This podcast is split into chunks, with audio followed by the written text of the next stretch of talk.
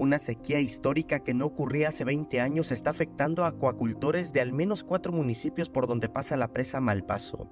Están endeudados y sus pérdidas ascienden hasta en 500 mil pesos por cada uno y por ello la opción es emigrar.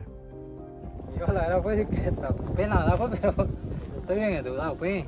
No, yo hay que pues mínimo, así como el, el compañero, unos 500. 500, ¿Qué debe usted? alimento y lo que se me fue toda la jaula ahí aquí en Purina que nos da crédito, herramientas, bolsas, todo, todo lo que es material. Se los dan los, los alivines. Por ejemplo, ahorita ya escuché que varios tienen planes mejor de irse porque se quedaron endeudados, sacaron préstamos para comprar alivines, préstamos para, para alimento.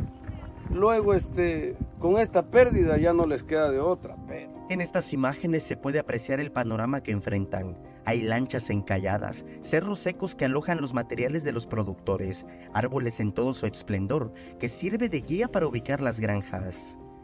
Las jaulas de mojarra tilapia son visibles por el descenso de hasta 20 metros y por ello las han tenido que enterrar en zonas más profundas. Sin embargo, por los trabajos de la Comisión Federal de Electricidad de Producción de Energía, se hacen corrientes que provocan que las jaulas volquen, que los peces se salgan y que su infraestructura se dañe y quede inservible.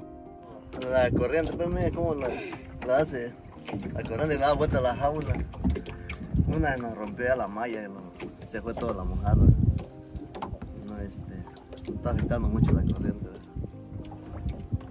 Esta pues anoche todavía le dio vuelta, ¿no?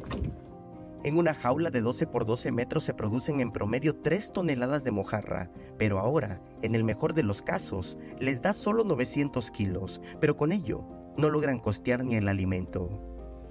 Para dar una idea de la intensa sequía, cada año en esta temporada se descubre la parte superior del Templo de Santiago, pero ahora se pueden apreciar los basamentos en su totalidad. Productores de Quechula precisamente lamentaron el escenario y recordaron que al igual que sus padres y abuelos, que en 1963 fueron echados por la construcción de la presa originalmente llamada Nezahualcóyotl, muchos tendrán que irse ante la afectación. Creo que se vuelve a repetir el mismo tema que cuando se creó la presa. El pueblo tuvo que abandonar su lugar de trabajo e irse a otro lugar.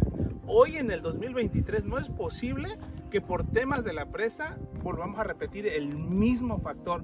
O sea, en pleno siglo XXI seguimos viviendo en la Edad Media. Eh, como, como en nuestros días, que nuestros padres tuvieron que subir con su costalito de cosas, así nosotros tenemos que agarrar nuestras mallas e irnos y buscar a los Estados Unidos, a Tijuana, a la frontera, donde podamos pagar la deuda que ya creamos. Hace cuatro meses el nivel de la presa comenzó a bajar, hace un mes se radicalizó y la sequía para algunos ha sido total. En tanto hay productores que todavía conservan unas jaulas y en ellas está su esperanza para pagar deudas, con lo cual invirtieron. Hay quienes ya lo perdieron todo. A mí sí definitivamente me dejó sin ni una jaula. Me lo cargó toda la creciente. Cuando menos, si comisión o no sé quién está bajando el agua, yo desconozco. Que nos hubiera avisado, hey compañeros, ¿saben qué? Vamos a bajar la presa, va a llegar la creciente y muévanse. Entonces nosotros nos hubiéramos ido más para abajo y no hubiera yo tenido esa pérdida. Nos dejó, nos dejó sin nada. Nos agarró vino la creciente y ni cómo nos metemos en la creciente, es demasiado fuerte. Son más de 100 acuacultores que piden el apoyo de las autoridades. Ellos dijeron tener un permiso ante la Semarnat para trabajar en el agua y por ello insisten en la ayuda de instancias como la Conagua, la CFE y la Secretaría de Agricultura y Pesca. No tenemos terreno, lo que usted acaba de decir, sembrando vida. ¿Para qué quiero sembrando vida si yo no tengo dónde? No, no tengo terreno. Lamentablemente nos dedicamos lo que es aquí al agua nada más. De ahí sacamos todo. Samuel Revueltas, Alerta Chiapas.